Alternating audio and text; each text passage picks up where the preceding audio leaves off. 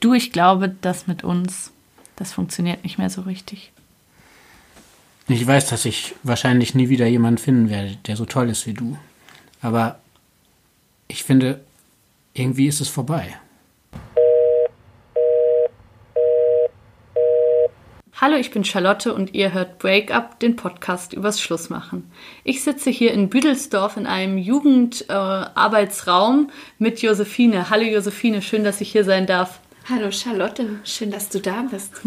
Wir sind hier an deinem Arbeitsort, oder? Ja, richtig. Ich habe mich gerade schon ein bisschen mit dir unterhalten und ich fühle mich hier total heimisch, weil wir sind in der Kirche und ich bin ja auch Pastorentochter und ähm, habe Josephine auch deshalb so ein bisschen entdeckt, weil Josephine auf ähm, Instagram sehr aktiv ist. Mhm. Und ja, vielleicht magst du dich kurz vorstellen. Ähm, ich bin Josephine, ich bin 33 Jahre alt ich bin Pastorin in einer Kleinstadtgemeinde und ich bin in der digitalen Kirche als Pastorin unterwegs, ganz besonders auf Instagram. Was heißt das, digitale Kirche? Ähm, digitale Kirche ist sozusagen ein Verkündigungsort. Mhm. Also im Prinzip das, was ich hier in der Gemeinde jeden Tag tue, mhm. tue ich jetzt auch im Internet. Erzähle also von meinem Glauben, von Gott und wie ich das Leben so erlebe. Und da bist du mir aufgefallen, eben mhm. weil du erzählst ja nicht nur von, von Gott auf Instagram, sondern mhm. auch von dir genau. und von deinem ganz normalen Leben, von deinen Kindern, von deiner Beziehung und allem Möglichen berichtest du auch, oder? Genau, ich bin da total offen, weil ich finde, ähm, dass es dieses ganze Menschsein irgendwie braucht, um wenn ich zum Beispiel zeige, womit ich gerade so irgendwie hadere oder was gerade meine Probleme sind oder was auch schön in meinem Leben gerade ist, dann zeige ich das ja nicht einfach so, sondern das hat bei mir immer ganz viel mit Glauben auch zu tun. Also wenn ich Probleme habe, wo ist eigentlich Gott in meinem Leben da zum Beispiel, ne? Ja. Genau, und deswegen verbinde ich das immer irgendwie miteinander und deswegen finde ich das so wichtig, dass ich als Pastorin auch zeige, ey, mir passiert genau das Gleiche wie euch. Ich habe dieselben Probleme, ich habe genau dasselbe schöne Liebe oder Kinder, äh, so wie ihr. Mhm. Nur als Pastorin. Ja. Ähm, wie kommt das an? Also wie hat sich das für dich entwickelt, dieses ähm, sich auf Instagram so mit so viel Privatem auch zu zeigen? Also ich war von Anfang an recht privat, aber eigentlich nur, weil mir so lauter Kolleginnen und Kollegen gef gefolgt sind und die wussten das eh, wie es läuft. Ja. Und da war das auch total in Ordnung für mich, so die Kinder zu zeigen und ganz viel so zu erzählen, was die machen, weil ich eben so ein ganz kleiner Account war. Und irgendwann, als es dann so wuchs, habe ich gemerkt, dass das Leute brauchen, dass ich einmal was ausspreche, mhm. und zwar ich als Pastorin oder ich mit einer gewissen Reichweite und die sich mit dem identifizieren können und die sagen können, oh, danke, da spricht ja nie einer drüber, danke, dass du sagst, dass das gerade Thema ist. Weil das habe ich auch als Thema in meinem Leben. Und wie gehst du damit um? Auch wenn ich manchmal so denke, boah, eigentlich, ich glaube, das will ich jetzt vielleicht doch nicht von mir zeigen ähm, dann überlege ich jetzt schon immer mit, okay, wem könnte das aber helfen? Ja. Und gebe ich es einfach mal offen zu. Hast du da auch manchmal so, dass du dich selber ein bisschen überzeugen musst und sagst, okay, ich traue mich jetzt, das zu machen, oder?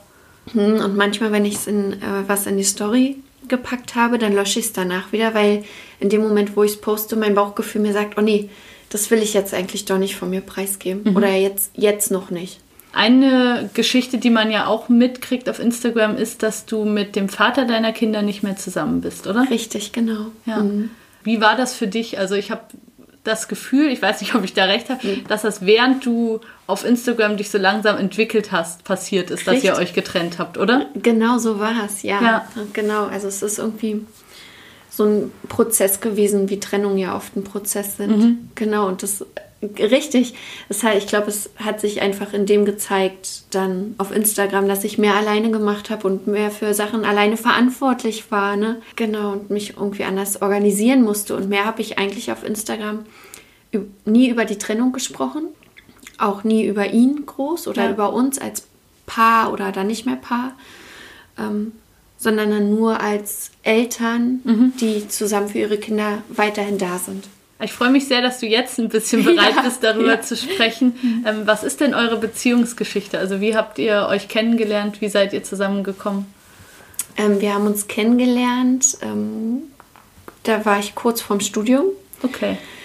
Ähm, und da fand ich ihn total doof auf einer Party. Ja. Genau, und dann haben wir uns ein halbes Jahr später wieder gesehen und ich war ähm, feiern und ich, ähm, ist, also genau da war ich ja noch keine Pastorin, deswegen kann es auch so sein. ähm, ähm, ich war feiern und ich wollte irgendeinen Typen abschleppen. Ja.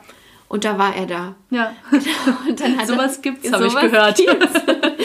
und dann, ähm, genau, und dann waren wir relativ schnell auch fest zusammen. Genau, und dann haben wir beide studiert und ich wurde schwanger.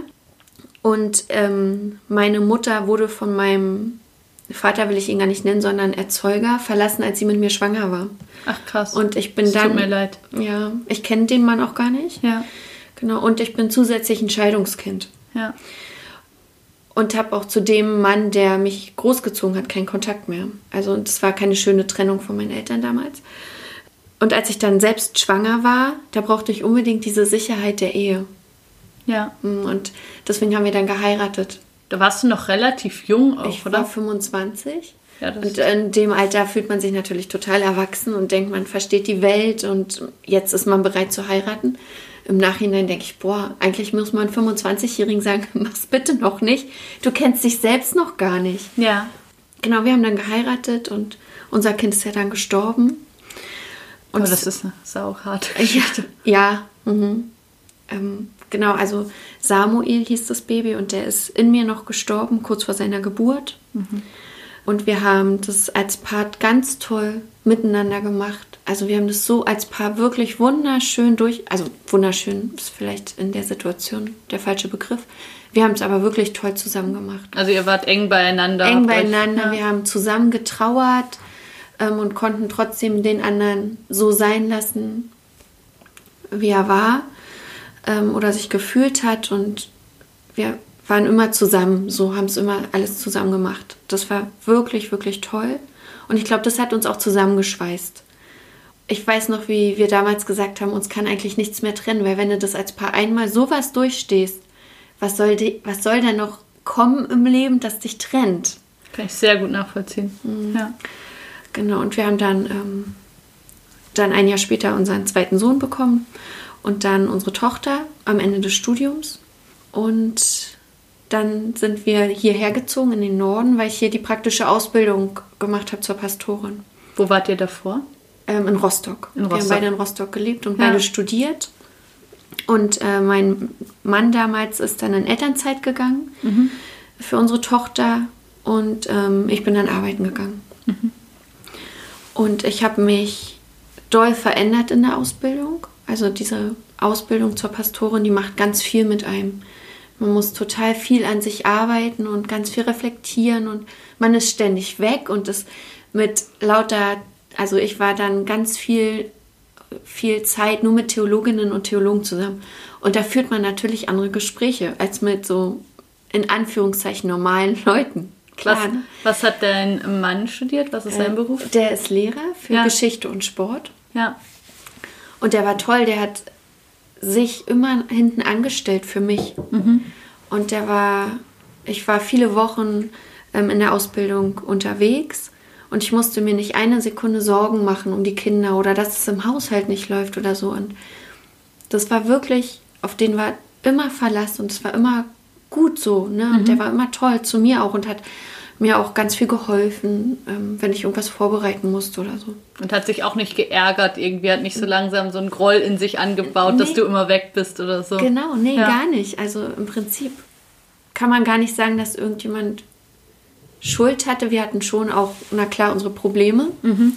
Ähm, die ganze Zeit über hatten wir auch äh, Probleme. Und ich habe mich dann aber einfach so anders entwickelt. Ich bin irgendwie eine andere geworden. Ja. Und da ist mir aufgefallen, dass ich, als wir auch geheiratet haben oder ich unbedingt auch ein Kind kriegen wollte, habe ich immer nur bis zum Lebensjahr 30 gedacht. Ich konnte mir nicht vorstellen, was danach passiert. Ich dachte immer, ja, dann bin ich erwachsen. Und als ich dann 30 wurde, dachte ich so, shit, jetzt bist du 30, aber du lebst jetzt ja noch super viel Zeit.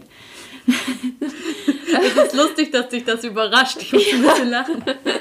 Ja, so, äh, wirklich. Also, ja ich war da eine komplett andere Frau. Ich war ähm, nach dieser Ausbildung sehr gestärkt mhm. und konnte für mich selbst einstehen und hatte eine Position, für die ich eintrete und wusste, ich habe was zu sagen und ich will was vom Leben.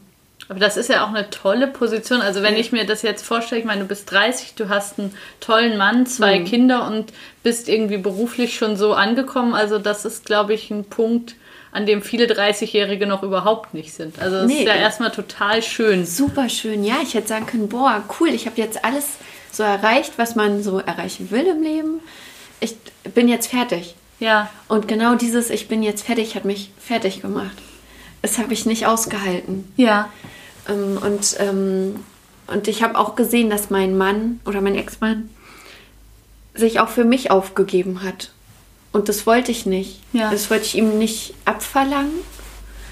Ähm, und ich habe gesehen, der ist auch noch so jung.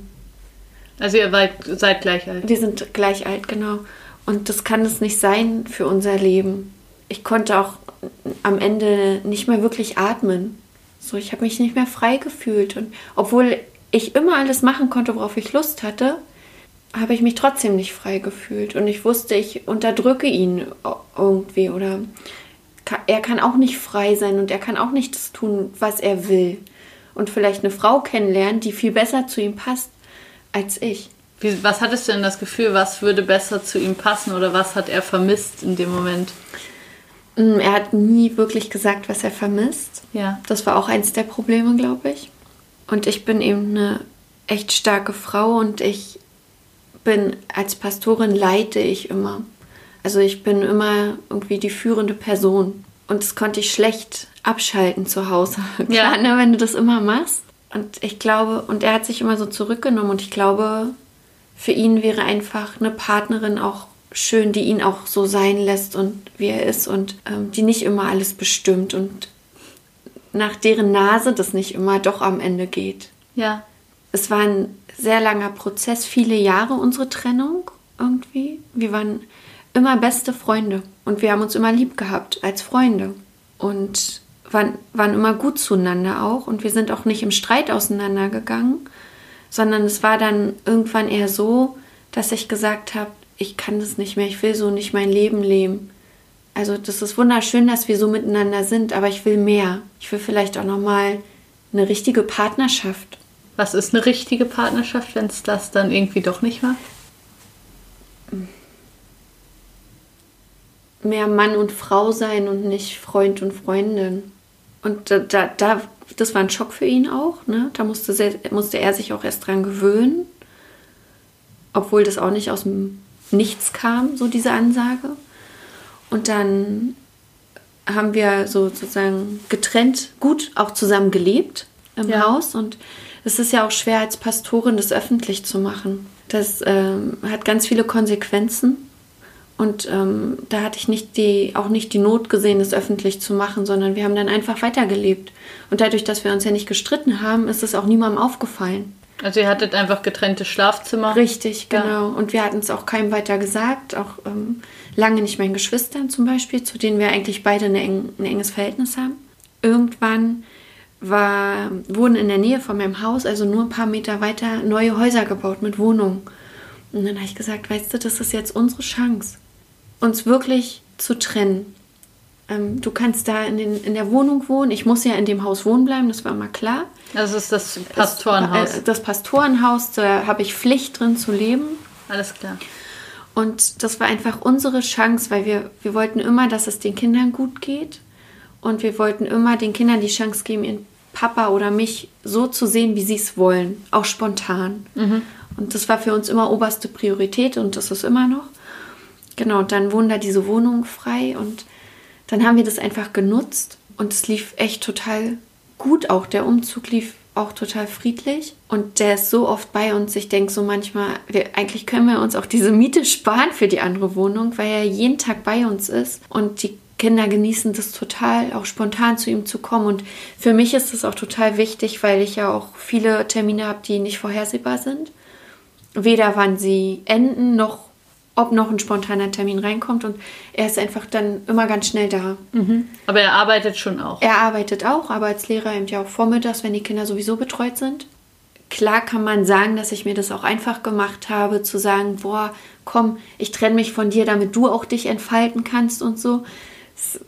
Natürlich, wenn ich das so sage, dann hört sich das schon so an, als wenn, wenn ich ihm da dann wieder was aufstülpe, was er vielleicht gar nicht so empfindet und vielleicht gar nicht brauchte. Und ähm, für mich ist das total schön zu sehen, in seine Wohnung zu kommen.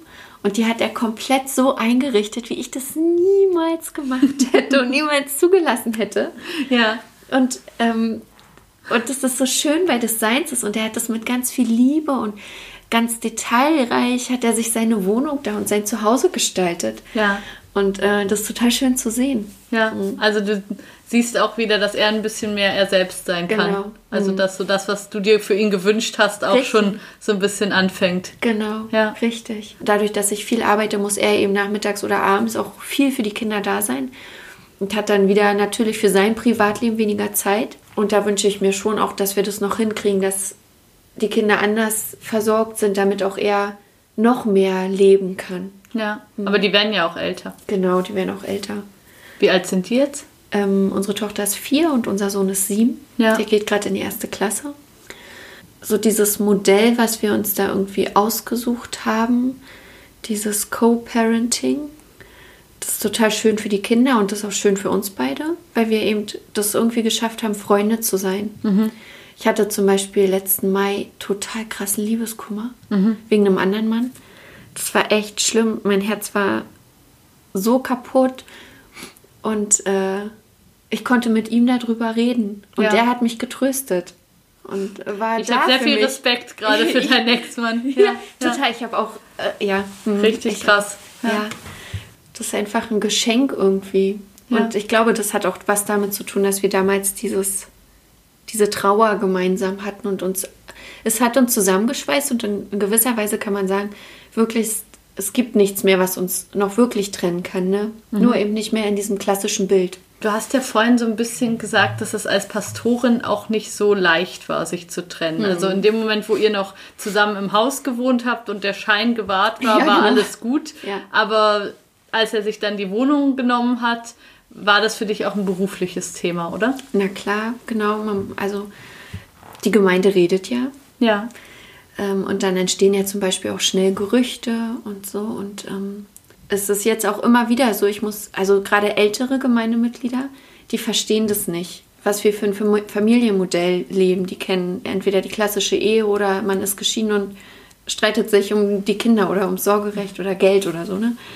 Und wir machen ja alles so ganz miteinander.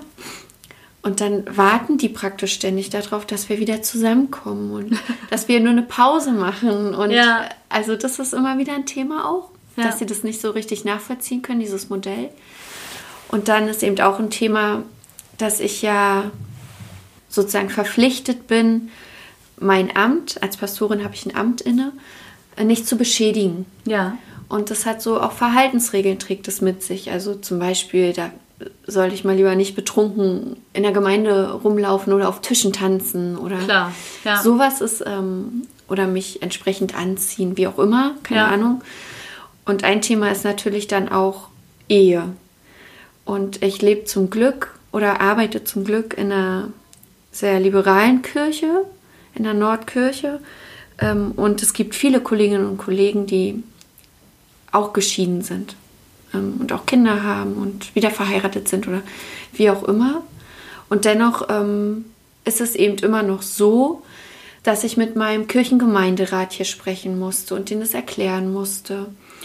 Weil die ja die, Kirch, äh, die Kirchengemeinde leiten. Mhm. Sozusagen, die tragen die Verantwortung. Ich trage die ja nicht alleine, sondern wir als großes Ganzes. Und ich musste mit meinem Chef darüber sprechen. Und der wurde natürlich auch darauf angesprochen. Ja. Ähm, und sagte dann, ey, kannst du mir mal bitte in drei Sätzen aufschreiben, was du da gerade machst, so damit ich das auch vor anderen vertreten kann. Ja. Ähm, und dann habe ich ihm erstmal erklärt, was, was das ist und habe auch nochmal echt das zum großen Thema gemacht, dass es eben überall verschiedene Familienmodelle gibt und ja. dass keins besser ist als das andere. Und habe auch nochmal Wert darauf gelegt, wie wichtig das mir ist, ähm, Klar hätte ich immer wieder so eine Lüge leben können. Hätte ich noch weitermachen können. machen garantiert nämlich viele meiner Kolleginnen und Kollegen. Ganz nur sicher um so sogar. Ja, ja. Nur um, um so ein Bild zu wahren oder so ein Scheiden von einer heilen Pastorenfamilie. Und das will ich nicht. Und auch unsere Gemeindemitglieder, die leben ganz verschiedene Modelle von Beziehung und Partnerschaft. Ähm, und das ist einfach Normali Normalität und die Welt. Genau. Und dann bin ich da recht selbstbewusst auch reingegangen in die mhm. Sache und habe gesagt, nö, weißt du, das ist jetzt nicht so, aber es ist jetzt so und so ist es jetzt. Ja. Ähm, und da lasse ich auch nicht mit mir reden und da lasse ich mir auch nicht sagen, dass das falsch wäre. Ja. Denn sowas kam natürlich auch. Okay. Ähm, aber nicht von meinem Chef. Also was das was falsch wäre, dass du dich getrennt dass hast oder mich, dass du es öffentlich machst? Dass ich mich getrennt habe. Ja. Hm. Und dann ist es oft so ein ähm, also so ein dann tun die so, die Leute, als wenn sie sich jetzt Sorgen um mich machen. Mhm. Aber sind im, im, Prinzip überhaupt nicht daran interessiert zu hören, wie es wirklich mhm. ist. Aber oh Gott, arme Fine, so viel Arbeit, die Kinder ganz alleine. ähm, und hoffentlich redet der Ex-Mann noch mit ihr und so. Und die wollen, die könnten sofort von mir hören, hey, ist alles schön. Also ist natürlich nicht alles schön. Wir haben auch Co-Parenting ist harte Arbeit, jeden Tag. Aber ja, so ist es, ne? Mhm. Die, die wollen es im Prinzip nicht hören. Das ist so ein bisschen auch typisch Kirchenmilieu. Dieses, mhm. ähm, ich mache mir Sorgen um dich, mhm. aber in Wirklichkeit möchte ich eigentlich gerne über dich urteilen. Ja, so, genau. Mhm, ja. Richtig, genau. Ja. Hm, und will eigentlich noch ein bisschen mehr erfahren von deinem Dreck. Ja, ja, das wollen wir alle. Das ja, ist nicht ja, Kirchenmilieu. Nee, nee, nee, das ist normal. wir sind ja in der Kirche auch alles nur Menschen. Ja, ja. Hm. Und ähm, dass du das dann eben nicht nur hier in der Kirche, sondern auch auf Instagram irgendwie zum Beispiel öffentlich lebst und mhm. den dein Ex-Mann ja immer den Pastorinnen-Kinderpapa nennst. Also jetzt, genau. ähm, da, da kommt das ja alles auch so ein bisschen rüber. Also du mhm. versteckst mhm. es zumindest nicht. Nee, ich versteck's nicht, ja. weil ich finde, dass es wichtig ist, dass ich ähm, das auch zeige. Mhm. Dass ähm, eine Ehe scheitern kann, aber auch, dass danach eben auch gut sein kann. Ja. Ja, und ich nenne ihn, ganz oft werde ich dann gefragt, hä, warum nennst du ihn den Pastorinnen-Kinderpapa? Ja. Aber ich will ihn nicht mein Ex nennen. Warum nicht? Weil das klingt so hart. Okay? Ja. Und, das, und das, das würde ihn abwerten. Ja. Also er, natürlich ist er das, aber er ist eben viel mehr. Und ich will nicht immer seinen Namen nennen. Ja. Und äh, dann habe ich gefragt und zum Beispiel, wenn er vorkommt auf Instagram, dann frage ich ihn jedes Mal um seine Erlaubnis ähm, und zeige ihm das und dann sagt er, nee, änder mal was oder mach noch mal ein neues Foto oder irgendwie so. Ähm, und dann habe ich auch mit ihm gesprochen, wie er da genannt werden will und er findet es schön, weil ja. es sind unsere Kinder ähm, und ich bin ja eben da nicht als Privatperson nur unterwegs, sondern eben immer auch als Pastorin. Und dann findet er das, er findet es schön. Mhm. Und damit ist es für mich dann auch gut. Aber du hast schon auch ähm, Leute in der Kirche, die das so ein bisschen kritisch finden, oder? Die mhm. so finden, das gehört da nicht hin und ähm, eine Pastorin sollte vielleicht nicht so sehr zeigen, dass bei ihr nicht alles perfekt ist, weil das ihre Position vielleicht nicht gerade stärkt. Richtig, oder? genau. Dieses, wenn ich, also nicht nur das, was meine Partnerschaft betrifft, sondern überhaupt, wenn ich zeige, womit ich gerade Probleme habe, dann ähm, ist das immer schwer, weil ich glaube, ich verändere damit auch das Bild von Pastorinnen und Pastoren. Ja.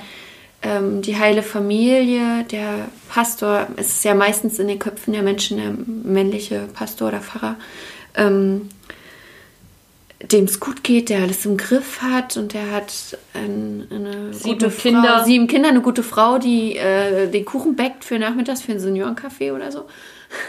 Ja, und das ist, ja. so ist es ja längst, ja. aber wirklich nicht mehr. Ne? Und trotzdem wird so gerne an diesem Bild festgehalten. Und es kann, also, und ich kann mich nicht verstellen und das will ich auch nicht. Und ich finde das so wichtig, wenn wir sagen, ich finde das erstens mal total wichtig, wenn ich auf die Kanzel gehe, mhm. kann ich den Leuten nicht irgendwas erzählen, was gar nicht stimmt. Finde ich auch. So, sondern ich erzähle, wie ich es erlebe. Und dann ist es die Wahrheit. Und dann kann man sich damit identifizieren oder eben nicht. Aber wenigstens bin ich authentisch. Und das ist für mich das Wichtigste. Und dann denke ich immer, wir reden immer davon, raus in die Welt zu gehen, zu den Leuten. Ja, Alter, ja, dann bitte, dann tut das. Ja. Aber dann seid auch völlig normal, bitte, so wie die Leute eben sind. Ja.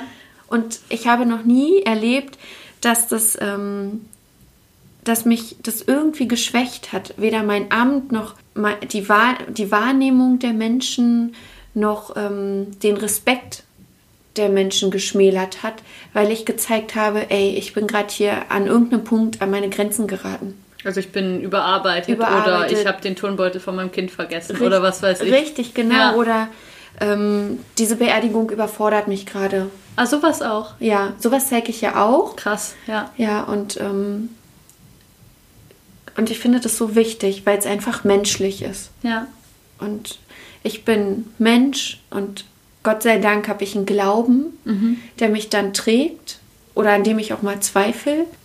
Ja, und dann finde ich das gut, dass ich das einfach zeigen kann.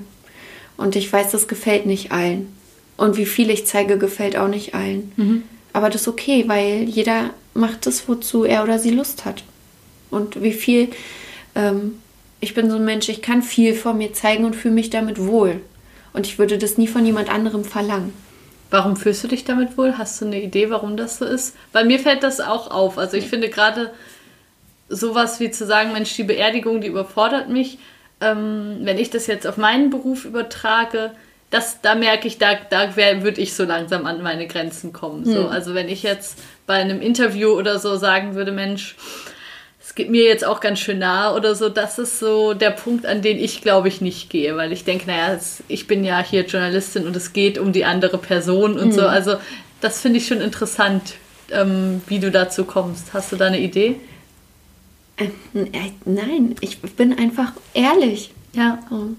Also da ich versuche so ehrlich wie möglich zu sein. Und gerade bei Beerdigungen, natürlich können die mich ja überfordern, wenn die mich an irgendeinem Punkt in mir auch triggern. So, es fällt mir nicht so schwer, eine 90-jährige Frau, die ihr Leben gelebt hat und einfach sterben durfte, mhm. ähm, zu beerdigen. Ja. Die hatte ein gutes Leben und dann sind die Angehörigen meistens auch gut gefasst und so. Und ähm, dann gibt es Momente, da stirbt jemand, der ist so alt wie meine Oma. Und ich mache die Beerdigung und ich sitze da auf der, Be äh, auf der Beerdigung und singe Lied und fange an zu weinen, weil ich gerade auch an meine Oma denken muss und wie schlimm das wäre, wenn diese Frau, die mir so nahe ist, sterben würde. Ja. Ähm, und ich musste auch schon ein Baby beerdigen. Ja. Und das hat mich natürlich Stimmt. tiefstens angefasst. Ja. So, also, und ähm, ich glaube, das ist auch gut für Menschen, die sonst nichts mit Kirche zu tun haben oder gerade nur bei solchen Punkten mit Kirche in Berührung kommen, ähm, wenn die wissen, ey, das zeigt vielleicht nicht jeder, aber ich glaube, es berührt uns alle, wenn wir euer Leid sehen und ähm, eure Traurigkeit. Mhm. Ja, und deswegen zeige ich sowas zum Beispiel. Ja, das braucht viel. Also das glaube ich, dass das eine ganze Menge braucht. Und ich finde das auch wirklich ein ungewöhnliches Bild. Also eine Pastorin, die bei einer Beerdigung auch weint, mhm. finde ich wirklich ungewöhnlich. Mhm. Ja.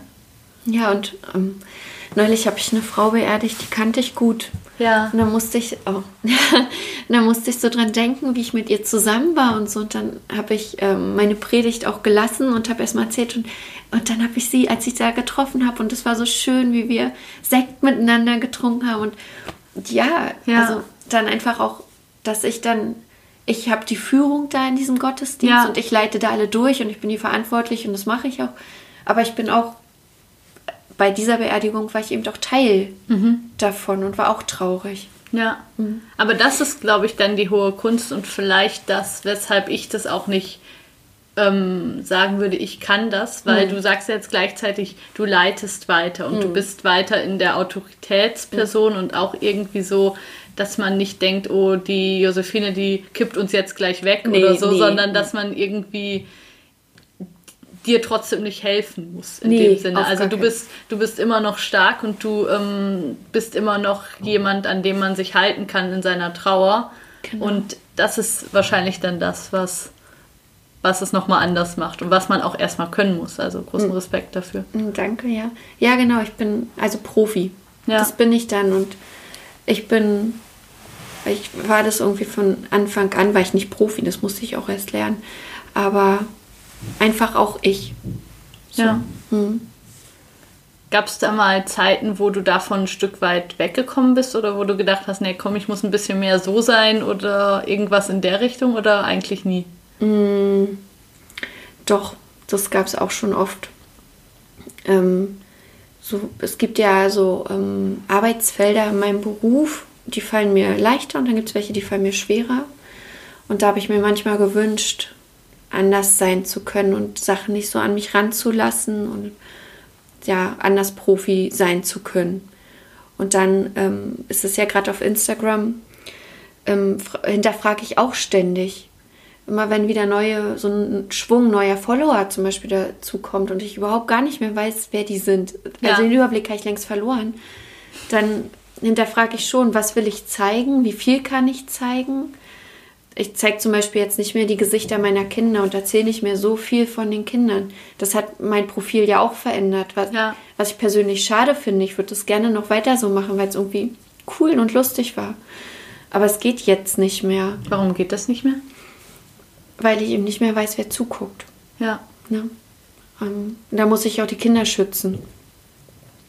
Und äh, das ist auch zum Beispiel so eine Sache, wenn ich was über die Kinder poste, frage ich meinen Ex-Mann auch immer erst. Und, und, und dann gucke ich auch immer, was kann ich jetzt noch von mir zeigen, welche Themen kann ich noch ansprechen oder wie viel von meinem Haus oder so, ne? Ja. Ähm, weil ich ja auch eine öffentliche Person bin. Und plötzlich gucken, kennen mich jetzt auch Gemeindemitglieder nur über Instagram. Die haben mich hier in ihrer Gemeinde so noch gar nicht wahrgenommen. Ja. Aber folgen mir über, über Instagram. Und dann, ähm, genau, muss ich schon auch ein bisschen aufpassen. Ja, das kann ich mir vorstellen, mhm. ja, dass es das nochmal verändert. Ja. Wie ist das denn jetzt für dich, wenn du als Seelsorgerin mit Leuten sprichst, die eine Trennung erlebt haben? Mhm. Ähm, ist das was, was dir leichter fällt, dadurch, dass du auch von dir erzählen kannst? Oder nimmst du dich da raus? Wie machst du das? Ich erzähle das nicht von mir. Ja. Ähm, weil da geht es nur um den anderen Menschen. Ähm, aber ich habe einfach ein anderes Verständnis und einen anderen Blickwinkel, mhm. einen viel weiteren. Und das hilft mir dann schon in Seelsorgegesprächen auch die richtigen Fragen zu stellen und ähm, irgendwie einen Weg anzuschneiden. Vor allem hilft es mir auch, nicht zu urteilen. Ja. Weil da sind wir ja auch ganz gut alle drin, schnell etwas zu verurteilen oder zu pauschalisieren. Ähm, und ich glaube, meine Erfahrung hilft mir da total, das einfach weiterzusehen und dass ich eben selbst auch erfahren konnte, dass es so viele, so viele Modelle gibt und die alle ähm, ihre, ihre Stärken und Schwächen haben und die alle irgendwo gut sind und manchmal vielleicht auch falsch, aber eben nie nur das und das. Also du hast auch das Gefühl, das, was ihr macht, ist für 2020 nicht so wahnsinnig ungewöhnlich. Also es ist eben für vielleicht eine 80-jährige Person ist das irgendwie, hä, seid ihr jetzt geschieden oder nicht? Mhm. Aber für viele andere Beziehungen ist das eigentlich inzwischen sehr normal, oder ja, wie siehst du das? Doch, total, das glaube ich schon. Und, ähm, und, und dann gibt es ja immer, wenn man sich trennt, dann gibt es ja wirklich oft, oder wir werden oft gefragt, hä? Ihr versteht euch noch? Oder hä, ihr fahrt zusammen in Urlaub oder so? Hast du, oder meine Freundinnen, die haben mir am Anfang immer aufdrücken wollen, dass ich ihn nur hassen muss und dass er doof ist. Warum das denn? Na, weil er jetzt er ja mein Ex-Mann war. Aber er klingt ja so nett. Natürlich, also, er ist er, es auch. Wenn er dir was Böses äh, getan genau. hätte, dann kann ich das noch verstehen, ja. so als erste Reaktion. Aber er klingt ja wahnsinnig lieb. Aber die denken in diesem Schwarz-Weiß-Bild. Okay. So, ne? Und und dann, das finde ich, find ich ja richtig gemein. Ja, total. Dem, was und da sind, dann, da sind dann auch Freundschaften kaputt gegangen, weil ich natürlich weiter zu ihm gehalten habe. Also, ja, weil, warum auch nicht? Ja. Ähm, und die, die sind da nicht rausgekommen aus diesem Bild, dass ich ihn jetzt, also den Ex-Mann muss man doof finden und mit dem kann man nicht zusammen arbeiten. Krass. Mhm. Das macht mich ja richtig sauer. Ja, ja, das, das, das war auch für mich total nervig. Ja. Genau. Und wie bin ich da hingekommen? Genau. Und einfach, und ich glaube, deswegen ist es auch wichtig, dass ich mit meiner Reichweite zeige, dass das so geht. Und da auch die Stärken und Schwächen zeige damit andere, die so im Trennungs, in der Trennungsphase sind, vielleicht den Mut haben, das auch so zu leben oder sogar auch zu sagen, boah, guck, sowas gibt's noch, wir müssen hier als Paar jetzt nicht ewig zusammen sein, obwohl wir das gar nicht mehr sind, sondern wir können es auch anders probieren. Mhm. Mhm. Bist du trotzdem manchmal noch einfach traurig, dass diese heile Familie und so dieses Ding nicht geklappt hat? Oder ist das für dich durch? Nee, bin ich schon noch traurig drüber. Ja. Klar hätte ich es gerne, nicht nur für meine Kinder, sondern wir vier als Familie. Und wir sind noch in der Position, dass wir beide keinen neuen Partner haben. Wie lange seid ihr getrennt? Ähm, anderthalb Jahre knapp. Ja. Und ganz offiziell ist es jetzt im April ein Jahr. Und na, also wir hatten sozusagen noch nie die Situation, dass vielleicht einer auf den anderen eifersüchtig ist mhm. oder dass wir jemand Neues in unsere Familie aufnehmen ja. müssen, weil wir sind so eng noch miteinander. Die Partnerin oder der Partner, der da neu dazukommt, der muss auch zu, zu, zu uns passen. Das ist auch nicht so einfach. Nee, genau. Das ist Richtig, das ist ja schon nicht einfach für sich selbst jemanden zu finden. Ja. Genau, aber und ich hoffe wirklich, dass uns das dann, wenn es soweit ist, auch gelingen wird. Ich habe totale Angst, wenn er eine neue Frau findet oder eine Freundin hat oder so, dass die mich doof findet, weil dann will die nur was mit ihm und den Kindern machen und dann habe ich ja weniger Zeit mit meinen Kindern oder dann mögen die die Kinder lieber als mich oder halt ja. so ganz normale Sorgen, die habe ich ja auch. Also letztes Jahr, als du Liebeskummer hattest, das war nicht in dem Punkt, dass du irgendjemand mit nach Hause gebracht nee, hättest. M -m. Ja. Also das habe ich als Jugendliche anders erlebt. Da sind schnell neue Partner nach Hause gekommen zu uns. Und da wusste ich, das will ich niemals. Also okay. meine Kinder werden neuen Partner erst kennenlernen, wenn ich mir super sicher bin, ja. dass der, weiß ich wie lange, keine Ahnung, weil anscheinend weiß man es ja nie, ähm, aber dass ich mit dem eben auch zusammen sein will. Dann erst. Wie geht es deinen Kindern so damit? Was würdest du sagen? Ähm, ich glaube gut. Als wir das denen gesagt haben, da war die erste Frage, ob die ihren Papa jetzt nicht mehr sehen dürfen. Oh, das bricht einem ja das Herz. Total, es war schrecklich. Und dann. Also die wohnen bei dir? Die wohnen bei mir. Ja. Das war von Anfang an klar, dass das ihre Homebase sozusagen ist und alles von meinem Haus aus ausgeht. Und dann sind wir an demselben Tag rübergegangen in die neue Wohnung. Und dann haben wir gezeigt, hey, guck mal, so schön hat es Papa sich jetzt schon gemacht. Und sozusagen die Kinder können in seine Wohnung reingucken von ihrem Kinderzimmer aus. Und dann machen die manchmal Morsezeichen oder so an. Das war für die Kinder total schön zu sehen. Wir wohnen so dicht dran und wir können sogar alleine zu Papa gehen. Um, ähm, und der ist eben jeden Tag irgendwie bei uns. Und Sonntagmorgen ist klar, da ist mir zu seinem Frühstück.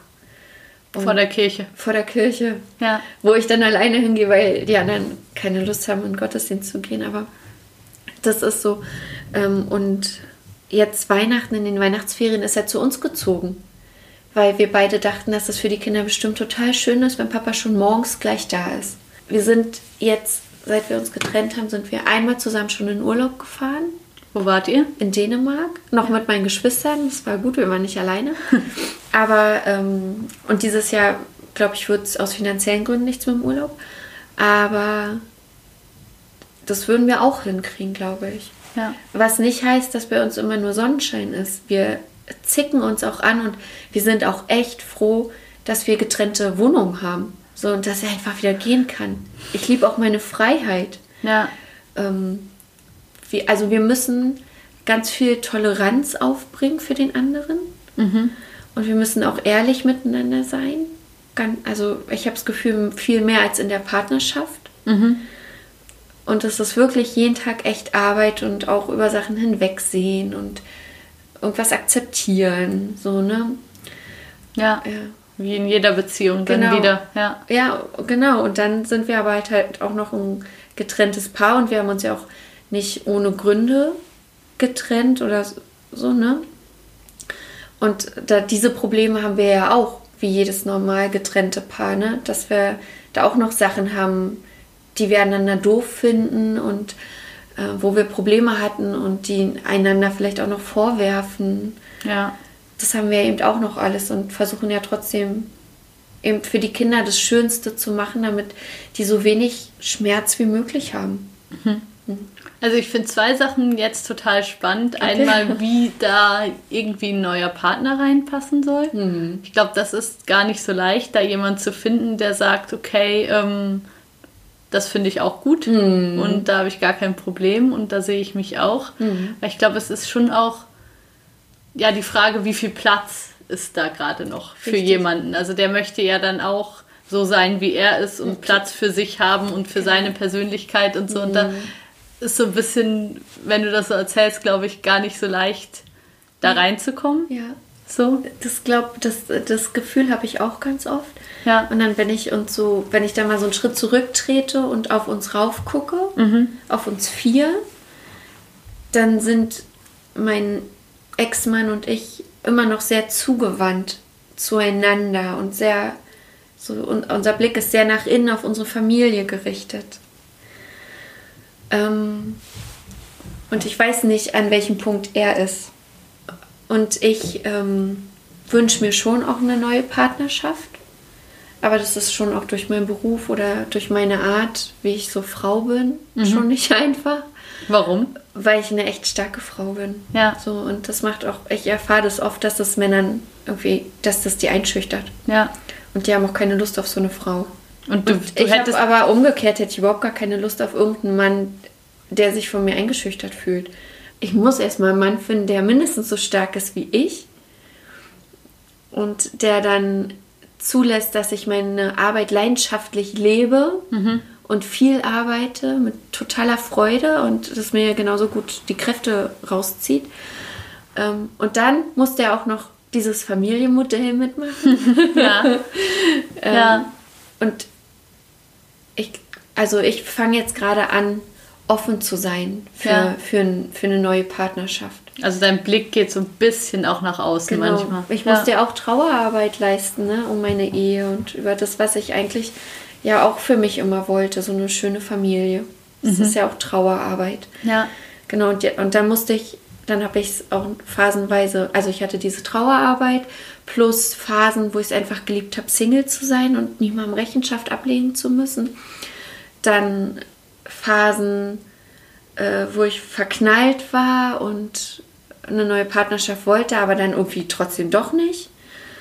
Ähm, genau, und mich halt erstmal selber wiederfinden. Was will ich eigentlich und was für einen Mann will ich jetzt eigentlich haben? Genau. Das weiß man ja auch manchmal erst, wenn er vor einem steht. Richtig, genau. Und ja. jetzt bin ich gerade an dem Punkt, wo ich Männer, wenn die mich ansprechen, nicht sofort äh, wegschiebe oder abfertige. Ja. ja. Wie wäre das, wenn du oder dein Ex-Mann nochmal Kinder haben würde mit jemand anderem? Also. Du guckst nicht fröhlich. ja, nicht. ähm, dann hoffe ich, also ich hoffe sehr, wenn er eine neue Partnerin hat, dass die mich auch mag und dass die mich nicht als Gefahr sieht oder dass ich eben dann in dieser Familie, die die beiden ja dann gründen würden, eben auch willkommen bin als Freundin mhm. von dieser Frau. Das hoffe ich einfach sehr. Ich weiß nicht, ob ich dann eifersüchtig wäre, wenn die noch ein Kind kriegen, aber wir sind ja noch jung, ne? wir sind beide 33. Das kann das noch vieles. Kann, es kann noch so viel passieren. Genau. Ja. Mhm. Und wenn ich dann, also ich denke da natürlich auch drüber nach, wenn ich einen Partner habe. Und manchmal denke ich, boah, hoffentlich finde ich einen, der auch Kinder hat und damit durch ist mit dem Thema. Ja. Denn so gefühlt habe ich ja meine Familie. Also du bist gefühlt damit ich durch. Bin durch. Ja. Also ich bin gefühlt bin ich damit durch. Ich will jetzt irgendwie Karriere machen. Und es hat auch lange gedauert, bis ich an dem Punkt war, sowas zu sagen. Ja. Und mich auch zu trauen, sowas zu sagen. Und ich habe meine Kinder und eigentlich fühle ich mich komplett. Aber na klar, wenn ich einen Mann, wenn ich einen Mann liebe und der wünscht sich das für sich, so und der bedeutet mir so viel, dass das bedeutet, also wenn es bedeuten würde, wir würden uns dann trennen, damit er die Chance auf Kinder hat, dann würde ich natürlich nochmal darüber nachdenken. Und manchmal kommen ja so Phasen, vielleicht kennst du das, wo man so das Gefühl hat, so, oh, jetzt nochmal so ein kleines süßes Baby. ich habe ja noch gar keine nee, Kinder, deshalb bin ich da noch ja, aber, an einem anderen Punkt. Ja, Also aber klar finde ich kleine Kinder auch süß und machen die was mit mir und so, absolut. Genau, ja, ja so dass ich dann so Genau, also das habe ich jetzt auch ohne Partner, dass ich denke, oh, so ein kleines süßes Baby wäre ja nochmal schön. Ja. Die anderen sind schon zu groß und gemein zu mir. nochmal ein Baby, was mich lieb hat, braucht. Immer zu dir will. Genau. Ja, also ja. Äh, keine Ahnung, ich würde nicht das pauschalisieren und sagen, ich würde nie wieder Kinder kriegen, aber ich muss es auch nicht. Anders als mit 30 ist dein Leben noch lange nicht vorbei. Richtig. Mit 33. Ich habe wirklich damals nie weiter gedacht. So, ich dachte dann, na klar, dann, dann habe ich das und das alles erreicht und dann können wir schön leben. Dann leben wir in einem Haus und wir können in Urlaub fahren. Halt so ein stinknormales Familienleben. Und als ich dann 30 wurde, dachte ich so, ne, also dieses Leben will ich nicht. Ich will nicht so ein stinknormales Leben. Ich will noch auf der Suche sein dürfen. Ja. Mm, wenn du deinem Ex-Mann noch was sagen dürftest, was wäre das jetzt gerade? dass mir heute nochmal aufgefallen ist, wie dankbar ich ihm bin für alles, was der so tut und macht und wie er ist. Das kann ich sehr, sehr gut nachvollziehen. Ich finde, ich finde den auch toll. Ja, also alles, was ich jetzt von ihm gehört habe, hat mich wirklich sehr für ihn eingenommen und ja. gedacht, Wahnsinn, da hast du wirklich einen tollen. Ja, der ist ein, der ist ein ganz, ganz toller Mann. Und der ist ein ganz, ganz toller Partner. Ähm, das sage ich auch immer, aber eben nur nicht für mich. Ja. So, und deswegen wünsche ich ihm eine Frau, die mehr so ist wie er. Irgendwie. Und nicht so wie ich. Vielen lieben Dank, Josephine. Das war ein tolles Gespräch, fand ich. Dankeschön. Ich danke dir. Tschüss, macht's gut. Ciao.